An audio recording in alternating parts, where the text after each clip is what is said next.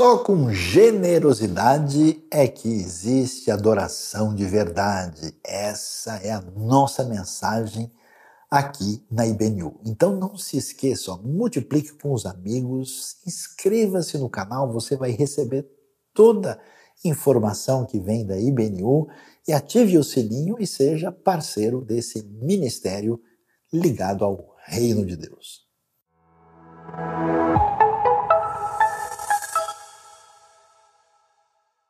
É muito bom neste novo dia podermos dar atenção àquilo que Deus nos revela na Sua palavra. E hoje nós vamos pensar, já que a nossa reflexão é sobre adoração, vamos pensar sobre só com generosidade existe adoração de verdade. E para isso eu queria chamar a nossa atenção para o texto bíblico do livro de Êxodo, começando aí no capítulo de número 36 e vendo ah, o que nós encontramos a partir do primeiro versículo. Êxodo 36, verso 1 diz: Assim Bezalel, a Oliabe todos os homens capazes a quem o Senhor concedeu destreza e habilidade para fazerem toda a obra da construção do santuário, realizarão a obra como o Senhor ordenou. Então Moisés chamou Bezalel e Oliabe e todos os homens capazes a quem o Senhor dera habilidade que estavam dispostos a vir realizar a obra receberam de Moisés todas as ofertas que os israelitas tinham trazido para a obra de construção do santuário. E o povo continuava a trazer voluntariamente ofertas manhã após manhã. Por isso, todos os artesãos habilidosos que trabalhavam no santuário interromperam o trabalho e disseram a Moisés: o povo está trazendo mais do que o suficiente para realizar a obra que o Senhor ordenou. Então Moisés ordenou que fosse feita esta proclamação em todo o acampamento: nenhum homem ou mulher deverá fazer mais nada para ser oferecido ao santuário. Assim o povo foi impedido de trazer mais, pois o que já haviam recebido era mais que suficiente para realizar toda a obra.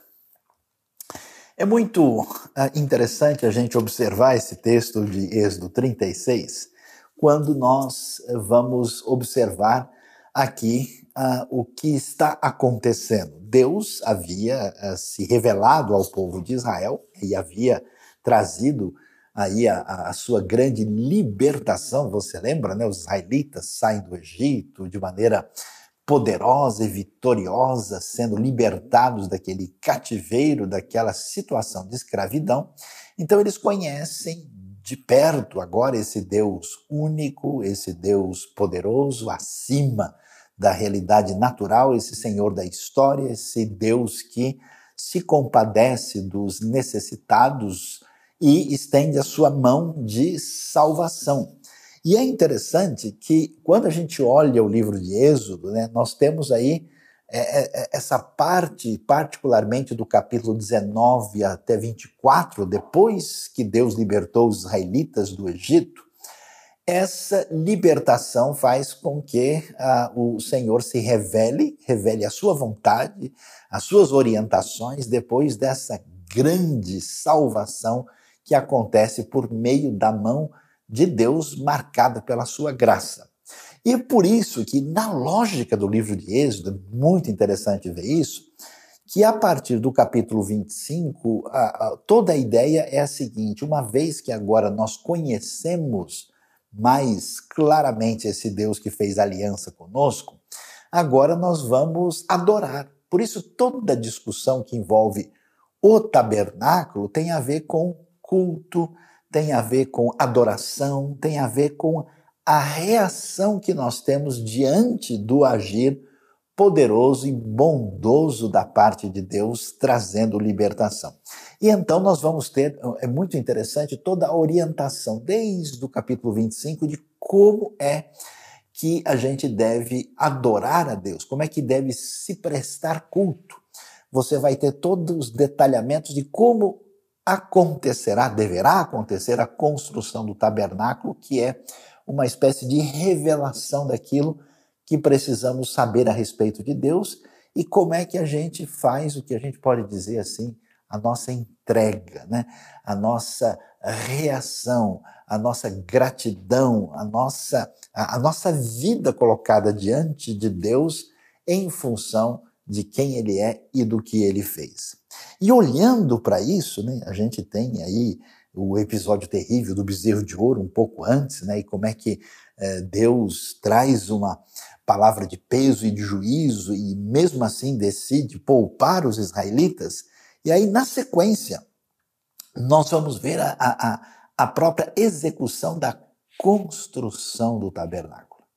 É interessante, é curioso a gente vê que as orientações né, sobre a construção do tabernáculo e aquilo que é executado no meio, a gente tem a falha terrível dos israelitas e o perdão de Deus que aparece aqui no cenário. Quando Deus estende a sua mão de graça, de perdão, e se fala um pouco mais a respeito das novas tábuas da lei e algumas orientações específicas, inclusive aparece aquela grande experiência do rosto de Moisés que resplandecia e um detalhamento sobre o comportamento dos israelitas no sábado. É nesse momento, ó, preste atenção, um pouquinho antes do texto que nós lemos, no versículo 29, o texto diz, no capítulo 35, todos os israelitas que se dispuseram, tanto homens como mulheres, trouxeram ao Senhor ofertas voluntárias para toda a obra que o Senhor, por meio de Moisés, ordenou-lhes que fizessem. E é interessante, é curioso isso, porque a gente vai ver aqui algo que chama atenção, que é exatamente ah, essa experiência de conhecer a Deus, essa experiência que eles têm de é, passarem pela grande libertação né, e, e essa revelação da aliança, e então eles vão adorar a Deus. E Deus dá uma série de estipulações detalhadas. Mas aí vem a questão: quem é que vai participar dessa construção? É exatamente o povo por meio das suas ofertas voluntárias. Então, o que, que a gente começa a perceber aqui? Que há uma, uma solicitação, uma exigência, uma orientação mandamento da parte de Deus de que a gente mostre concretamente, por meio de uma gratidão demonstrada de maneira perceptível, como é que nós reagimos diante de Deus. E como é que isso acontecia? Pela entrega das ofertas, dos sacrifícios, de tudo que era trazido. Muita gente pergunta, mas como é que é estranho esse negócio, né? É, por que acontecia isso? Porque Deus pedia sacrifícios de ovelhas, de animais, de cabras. Qual é o sentido disso? A razão é simples: esse povo é nômade, é pastoril e eles só têm isso ali para oferecer e eles trazem a Deus de uma maneira objetiva algo que tem a ver com essa disposição de mostrar uma atitude de gratidão e de reconhecimento de quem Deus é. E em toda a estrutura do tabernáculo, não só nos sacrifícios e ofertas que tinham significado, vamos assim dizer, teológico ou na relação dessa aliança com Deus, todas essas ofertas foram eh, solicitadas e é interessante, eu acho muito especial o texto mostrar para a gente que eles trouxeram isso voluntariamente. E é interessante e é curioso por quê? Porque esse povo, vamos assim dizer, saiu da escravidão. Né? Você já viu gente, eu conheço gente que passou por um, um momento meio difícil assim, para essa pessoa abrir mão para entregar alguma coisa é complicado. Esse povo saiu da experiência de escravidão, esse povo está no contexto do deserto, com muita limitação, mas mesmo assim, depois de Deus se revelar depois deles terem a experiência de saberem quem é esse Deus no Monte Sinai, e depois do pecado que cometeram, quando o povo poderia ter sido fulminado e Deus estendeu a sua graça, é nesse contexto, na sequência, que vai aparecer essa oferta voluntária. Isso é muito significativo e muito interessante, porque a gente começa a perceber assim como é que funciona de fato essa questão da adoração. Por que tanta gente, quando se fala sobre adorar a Deus, a pessoa fica com cara de paisagem? Porque tem pessoas que, quando está no momento de celebração, elas claramente não cantam com o coração. Pode até mexer com a voz, pode até ter aquela performance artística, mas você vê que uma coisa é cantar, outra coisa é adorar de verdade. Né? Tem gente que até cumpre obrigações religiosas, tem gente que entrega aquilo que tem para Deus de coração, com disposição, com vontade, com, com sonho, com ligado à necessidade do reino na, na realidade da missão, porque isso é um desdobramento de saber de fato quem Deus é e experimentar Deus na sua vida. E é impressionante porque o texto assim ele surpreende a gente. Você viu? Você prestou atenção no que aconteceu aqui? Quando nós temos Bezalel e Oliabe, eles começam a receber tudo aquilo que ia fazer parte do tabernáculo, o que é que o texto mostra para nós? Surpreendentemente, de uma maneira absolutamente inesperada, eles trazem voluntariamente tanta coisa que o pessoal diz, ó, parou, parou, parou, não traz mais, chega. Tá muito. É necessário que Moisés, inclusive, mande anunciar em todo o acampamento dos israelitas de não permitir mais que eles trouxessem qualquer outra coisa, porque já tinham contribuído além da medida.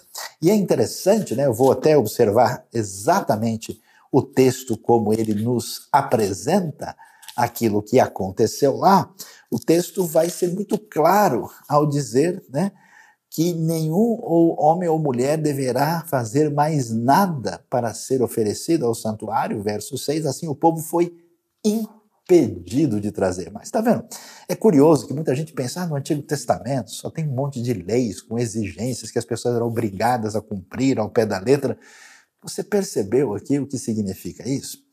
Esse elemento é muito parecido com aquilo que a gente vai ver uh, numa experiência extraordinária que aconteceu, por exemplo, na vida do rei Davi. Você lembra? O rei Davi pecou contra Deus, ele fez um recenseamento indevido, inadequado, e essa, essa, essa vontade de apresentar a Deus algo de maneira diferenciada, ela surge desse conhecimento que você tem de Deus através de uma experiência poderosa em que Deus é revelado à sua vida e o seu poder trabalha no seu coração, trazendo cura, trazendo libertação, trazendo perdão. Observe, por exemplo, que quando Davi né, é, é está diante daquilo que acontece, uma praga em Jerusalém decorrente do seu pecado, o texto bíblico diz o seguinte: ele subiu ao lugar elevado ali na cidade de Jerusalém, acima da antiga cidade de Davi, e chegou à, área onde depois foi construído o templo do Senhor, e aquela área pertencia a um, eh, a um jebuseu chamado Araúna. E quando Davi chega lá, Araúna disse a Davi, capítulo 24 de 2 Samuel, verso 22, o meu senhor e rei pode ficar com o que desejar e oferecê-lo em sacrifício. Aqui estão os bois para o holocausto, o debulhador e o jugo dos bois para a lenha. Ó rei, eu dou tudo isso a ti. E acrescentou que o Senhor, o teu Deus, aceite a tua oferta. Mas o rei respondeu a Araúna: Não, faço questão de pagar o preço justo. Não oferecerei ao Senhor, o meu Deus, holocausto que não me custa em nada e comprou a eira e os bois por 50 peças de prata. Davi edificou ali um altar ao Senhor e ofereceu holocaustos e sacrifícios de comunhão. Então o Senhor aceitou as súplicas em favor da terra e terminou a praga que destruía Israel. Você percebe o que, que acontece quando alguém tem um encontro com Deus?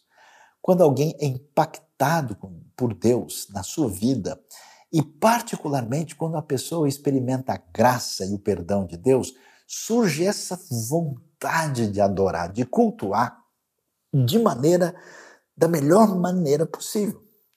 É aquela sensação que a gente tem, né, de quando você está assim amando, você está apaixonado, você está assim ligado a alguma coisa que mexe, você tem uma vontade de contribuir. Eu vejo gente que faz isso com o seu time de futebol, né? Eu vejo gente que faz isso por uma causa específica. Eu vejo gente que desenvolve assim uma espécie de, de gratidão por alguma coisa ou uma espécie de identificação que a pessoa, assim, vamos dizer, faz, como se diz, das tripas coração em favor daquilo. Se nós experimentamos a Deus, conhecemos a Deus, Davi sabia muito bem o que o juízo de Deus poderia trazer sobre Jerusalém, como é que Deus conduziu a sua mão de oportunidade de retorno, assim como o povo descobriu depois do que aconteceu com o bezerro de ouro. Então a gente descobre, olha que coisa interessante, que essa questão de generosidade, essa questão de contribuição, de investimento no reino, é uma questão espiritual. É uma questão do bem-estar da pessoa na sua relação com Deus. Por quê? Porque é interessante, a pergunta é por que, a gente vai pensar que Deus, que é o Senhor do universo, a Bíblia diz explicitamente que dele é a prata e o ouro, é, por que, que Deus vai precisar da minha contribuição se Ele é o Senhor do universo? Que diferença isso vai fazer?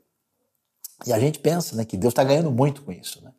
Que Deus vai assim ter uma grande vantagem. Né? Deus precisa de mim, então se eu não for dar lá alguns trocados para a igreja ou para a missão, né, Deus vai ficar sentindo falta, então eu fico com dó e vou lá dar uma ajuda para ele. Essa ideia não faz o mínimo sentido, porque a pessoa não percebe que o problema espiritual que está por trás da questão da contribuição, da generosidade, é quando uma pessoa em si mesmada, acreditando que ela sustenta e segura toda a realidade à sua volta, essa pessoa adquirindo um vetor, né, onde ela só se preocupa com a sua própria segurança, ela faz o quê? Ela tenta tirar a maior vantagem possível de toda e qualquer situação.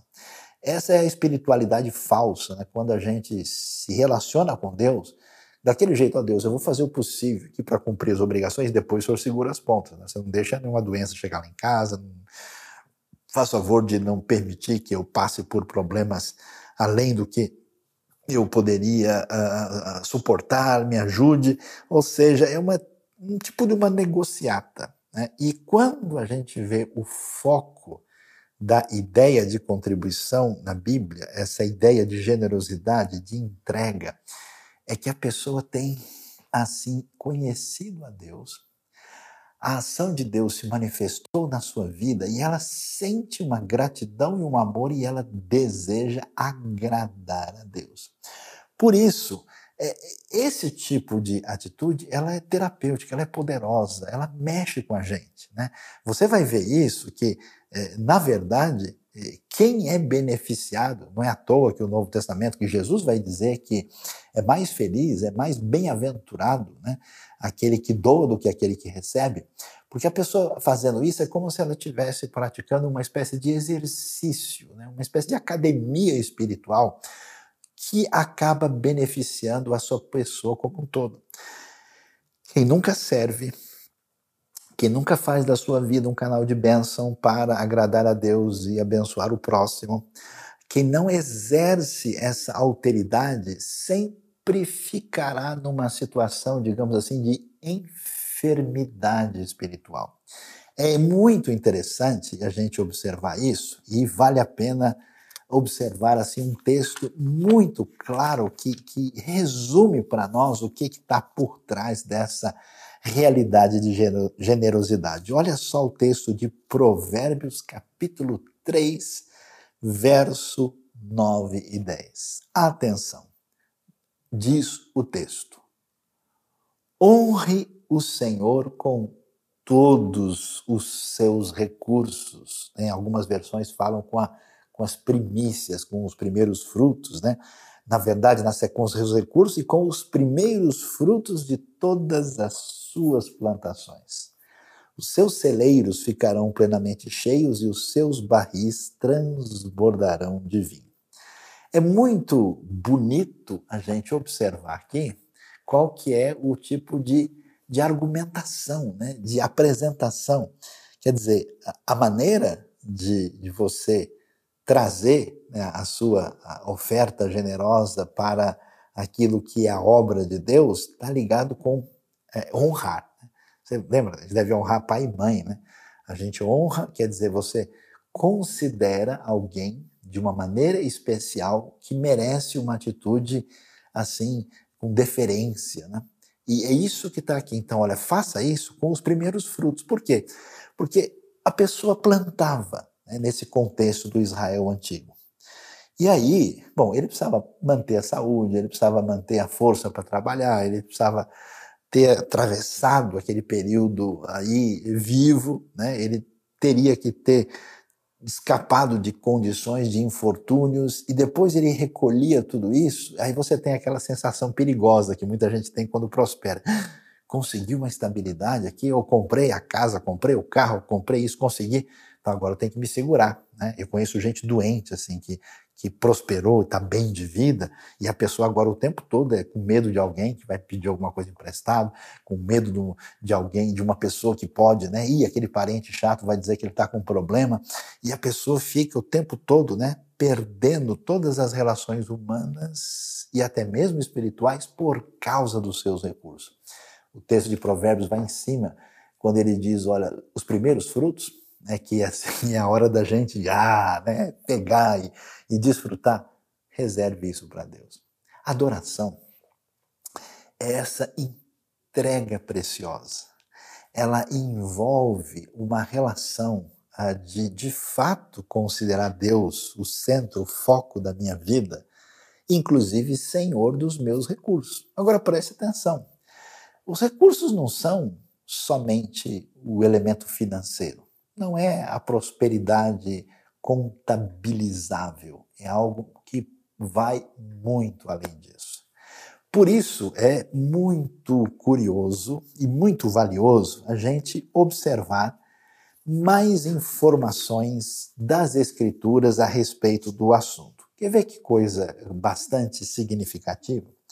Alguns exemplos das Escrituras nos mostram o que, que acontece com uma pessoa quando ela recebe essa ação divina que a leva ao caminho de generosidade, porque só há adoração de verdade quando existe generosidade. É só com generosidade que essa adoração se prova verdadeira.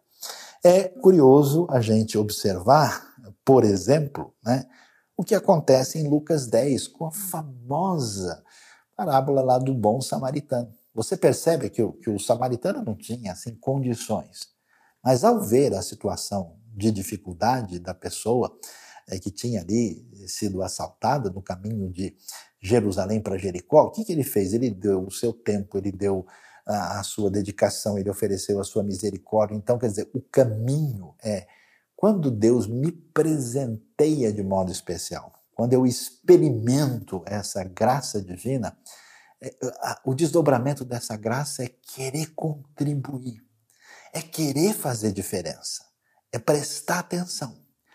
Por isso que o Evangelho mostra tantas vezes esse caminho de pessoas que, ao perceber os desdobramentos do mal nesse mundo, se sentem compelidos a tentar fazer diferença ao máximo possível. Isso envolve dedicação pessoal, isso envolve entrega dos dons, isso envolve gastar tempo, isso envolve é, entregar recursos, isso envolve dar atenção, isso envolve fazer concretamente alguma coisa na direção do reino. E aí a gente vai ver como é muito interessante como é que funciona essa dinâmica. E existe um, um raciocínio talvez assim meio perigoso nesse processo, porque a gente pensa o seguinte, olha, tá bom, mas vamos assim dizer, doa quem pode, né? Eu não tenho condições porque eu tenho minhas limitações, eu, eu tenho minhas dificuldades, né? E, e, aí, assim, se uma pessoa né, tem paciência, ele que ajude os outros. Se uma pessoa é, tem tempo, ele que dedique para os outros. Se a pessoa tem recurso, está sobrando, né? então ele vai lá e dá um pouco. A Bíblia não entende a coisa dessa maneira. Por isso é muito interessante a gente observar é, como é que funciona. Você tem um exemplo muito especial em Lucas 19, na famosa história de Zaqueu. Lembra da história de Zaqueu? A gente conhece, fala, né, tem vários detalhes, mas tem um aspecto tão interessante lá em Lucas capítulo 19, em que a gente vai ver a maneira como Zaqueu reage. Zaqueu é esse indivíduo libertado, né? Ele viveu a vida toda tentando furar os olhos dos outros para garantir a sua própria estabilidade. Quando ele conhece Cristo Jesus, quando ele conhece o Evangelho, quando ele experimenta essa conexão diferenciada com Deus, que se desdobra em verdadeira adoração, o que, que ele vai dizer? Ele diz lá no verso 8, né? É, o verso 7 diz que o povo está reclamando porque ele se hospedou na casa de um pecador, que Jesus tinha estado na casa de Zaqueu. Mas Zaqueu levantou-se e disse ao Senhor: Olha, Senhor, estou dando a metade dos meus bens aos pobres, e se de alguém extorquir alguma coisa, devolverei quatro vezes mais. Jesus diz então: Olha, houve agora aqui salvação nessa casa. Você está vendo só? Você observa Enquanto a gente vê isso, Zaqueu, ah, mas Zaqueu era publicano, o homem roubou, está com a consciência pesada, então ele está fazendo alguma coisa. Né? De vez em quando a gente vê gente pensando, não, fulano está tá tentando ajudar a igreja aí porque ele está se sentindo culpado, está tentando se redimir. Pois é, nem sempre a coisa é assim. Guarde um pouco o seu juízo, porque às vezes acontece algo além do nosso entendimento. Ao mesmo tempo, que um homem corrupto, atingido por Deus, por Cristo Jesus, entra nessa vibe de generosidade e de fazer com que ele venha a ter privilégio, isso que é interessante, né? de beneficiar a comunidade à nossa volta. Você sabe que a gente fica sempre esperando né? de instituições governamentais, fica esperando de ações, não sei de que organização A ou B, quando a Bíblia mostra assim uma ação da comunidade local, das pessoas envolvidas pela graça de Deus para agirem de alguma maneira para fazer diferença, especialmente na vida daqueles que estão numa situação de vulnerabilidade e necessidade maior. E é interessante que um dos maiores elogios que Jesus vai fazer na história bíblica está logo um pouquinho depois da história de Zaqueu. Aparece em Lucas 21, quando Jesus vai dizer, e é forte o texto, né? Quando ele, ele elogia a oferta da viúva pobre. Não é verdade que somente pessoas ricas, abastadas, com muita condição sociocultural e econômica podem fazer diferença no reino. É curioso como tanta coisa extraordinária é feita exatamente pelo pessoal que faz parte da população mais simples que a gente pode observar. Por isso, nós vamos ver lá Jesus dizer: olha, essa mulher, ela, viúva pobre, colocou mais do que todos os outros na caixa de ofertas. Todos esses deram do que lhes sobrava, mas ela, da sua pobreza, deu tudo o que possuía para viver. Não foi solicitado, não foi pedido, não foi obrigado.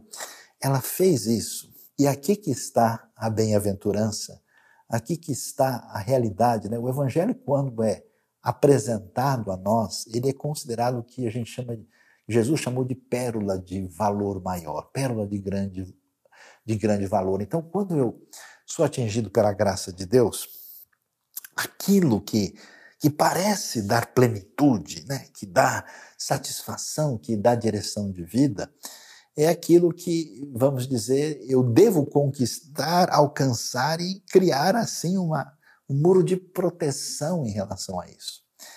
A grande libertação é quando a gente descobre quem Deus é, como Ele é o Senhor, como Ele age na história, como Ele está agindo para perdoar, como Ele age na sua ação de redenção, como ele amou a minha vida, como ele está por trás de tudo, e então, diante dos desafios da vida, em vez de eu tentar simplesmente me fechar, me esconder, me isolar, ou tentar, olha, eu não quero que esse negócio me atinja, o meu coração vai dizer: como é que eu posso apresentar a minha vida como uma oferta a Deus, colocada como um sacrifício vivo e agradável?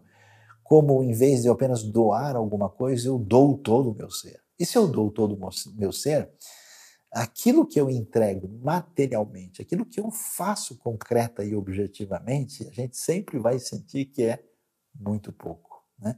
É, é, eu, eu, me lembro de uma música de amor né, romântica da famosa banda do Roupa Nova. Né? A música diz coisa do tipo assim, né?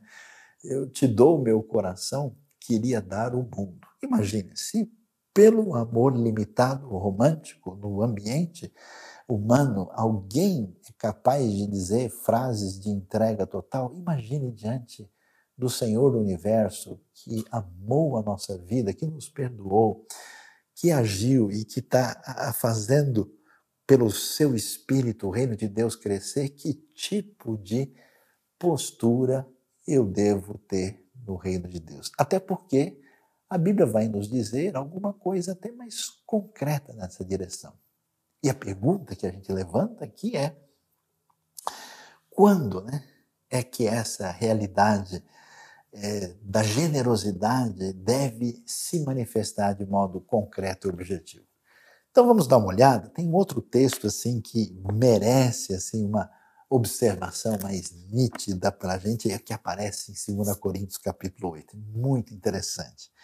O texto diz o seguinte, né, o apóstolo Paulo escrevendo na sua segunda carta à igreja de Corinto, ele diz no versículo 1, Agora, irmãos, queremos que vocês tomem conhecimento da graça que Deus concedeu às igrejas da Macedônia. Corinto está mais ao sul, né, na Caia, ali não muito longe de Atenas, a Macedônia é a parte norte da Grécia, onde estavam cidades ali como Filipos, Tessalônica, e o foco maior tem a ver com o que acontece com os filipenses. Né? No meio da mais severa tribulação, a grande alegria e a extrema pobreza deles transbordaram em rica generosidade, pois dou testemunho de que eles deram tudo quanto podiam e até além do que podiam. Atenção! Por iniciativa própria, eles nos suplicaram insistentemente o privilégio de participar da assistência aos santos. E não somente fizeram o que esperávamos, mas entregaram-se primeiramente a si mesmos ao Senhor e depois a nós pela vontade de Deus. Você reparou o que acontece? Houve um momento de grande necessidade aqui, no contexto do sofrimento dos irmãos que estavam ali na Judéia, e aí nós vamos encontrar essa referência absolutamente extraordinária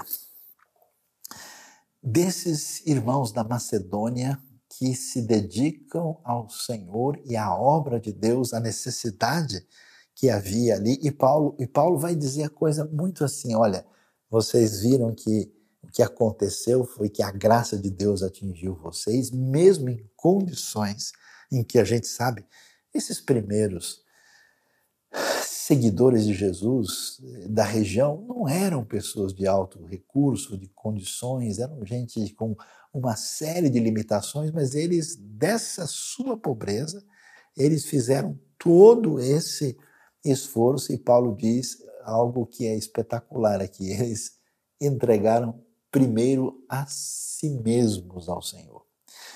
Esse é um desafio para nós, porque no mundo que a gente vive, a gente é orientado o tempo todo a pensar na direção oposta. O que é que a gente aprende?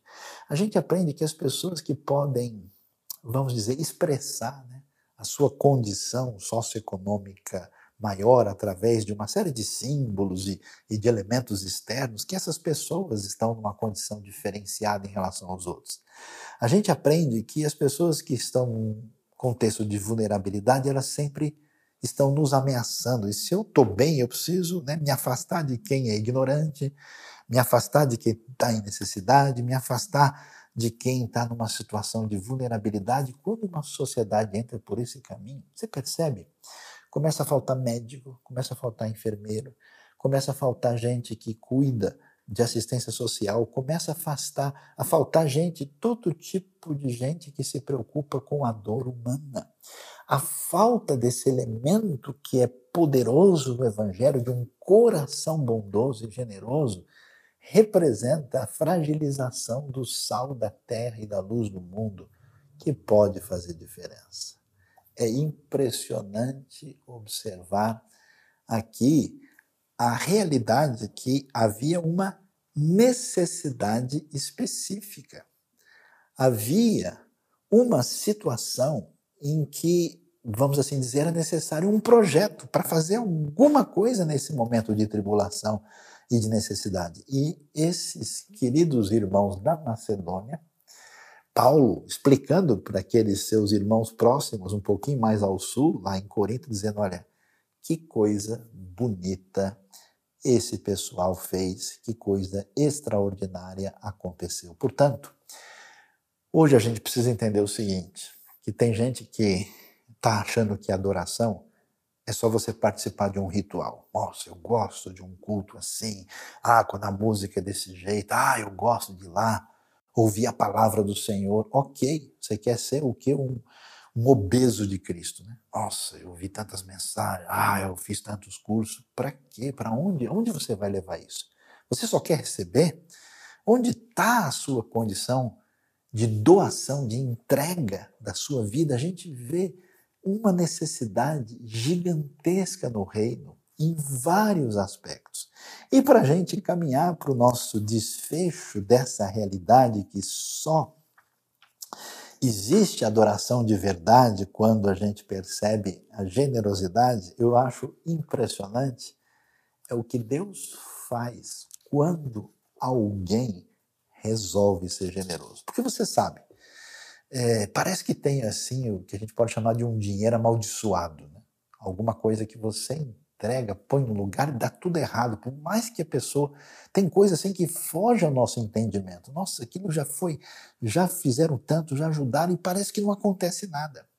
Ao mesmo tempo, a gente vê, por exemplo, às vezes uma ajuda tão pequena faz uma diferença tão grande quando alcança uma vida, um coração. Eu conheço gente assim que teve a vida mudada, teve o coração curado, sabe como? Por um olhar, de uma pessoa, por uma palavra. Né? Você conversa com a pessoa, nossa, eu tinha 18 anos, eu tinha 10 eh, anos. Aí a pessoa chegou para mim, botou a mão no meu ombro e falou, nunca mais esqueci, isso deu um clique dentro de mim.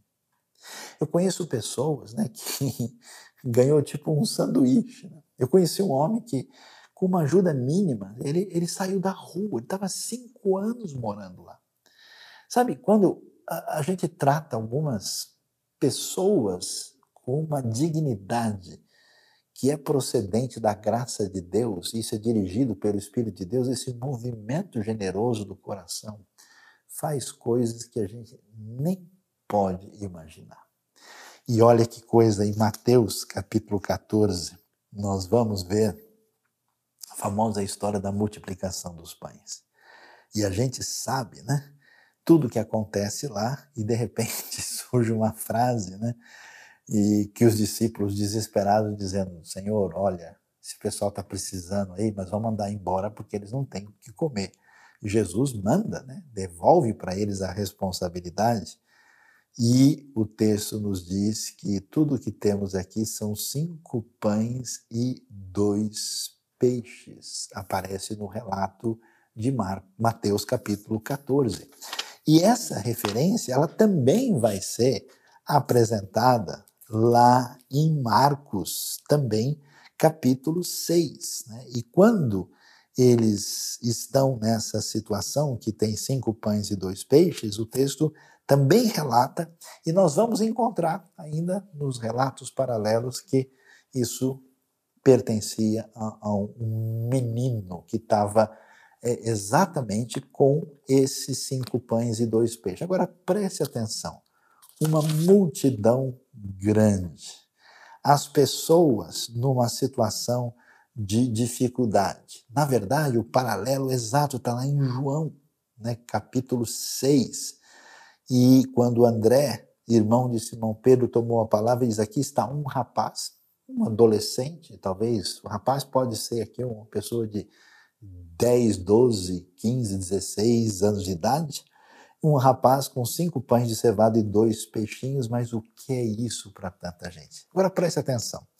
A multidão lá, todo mundo com fome. Imagine você, você está no meio de um monte de gente. Você nunca viu aquele colega né, estranho comendo lanche escondido, a pessoa põe a mão no pacote assim, devagarzinho, para tirar o biscoito, o chocolate, sem querer, sem querer fazer barulho para não dividir com ninguém. Não é assim, né? A pessoa sai de perto assim, dá as costas, enche a boca e vem comendo daquele jeito. Pois é, o que, que esse menino, rapaz poderia fazer? Falou, não, peraí, isso aqui é meu lanche. Não, dá licença, né? Não, peraí, eu estou indo mesmo, que eu lembrei que eu tenho aquela multidão, o pessoal precisando de comer, ele entrega cinco pães e dois peixes. Quer dizer, para alguém no momento de fome, de necessidade, diante de uma multidão, fazer isso, isso é um exercício especialmente significativo. E o milagre que Jesus faz poderia ter sido um milagre. Jesus poderia pegar lá do chão grama, pedra e transformar e fazer o milagre. Ou ele podia levantar os olhos ao céu e falar: Senhor, meu Pai, Deus do universo, o Senhor que mandou maná a Moisés, mostra agora o poder e alimenta a multidão e cair maná dos céus. Jesus poderia ter feito até alguma coisa com os discípulos, vão lá na cidade, tragam tal coisa e, e a gente resolve, mas ele faz questão, isso que é impressionante, de pegar do rapazinho os cinco pães e dois peixes. Então a pergunta para a gente hoje é: qual é a atitude do nosso coração? Qual que é a postura nossa de alguém que foi atingido pela graça de Deus? O que eu acho interessante é como o texto da multiplicação tem uma semelhança com Êxodo 36. Deus se revela Deus estende a mão de graça, de bondade de perdão.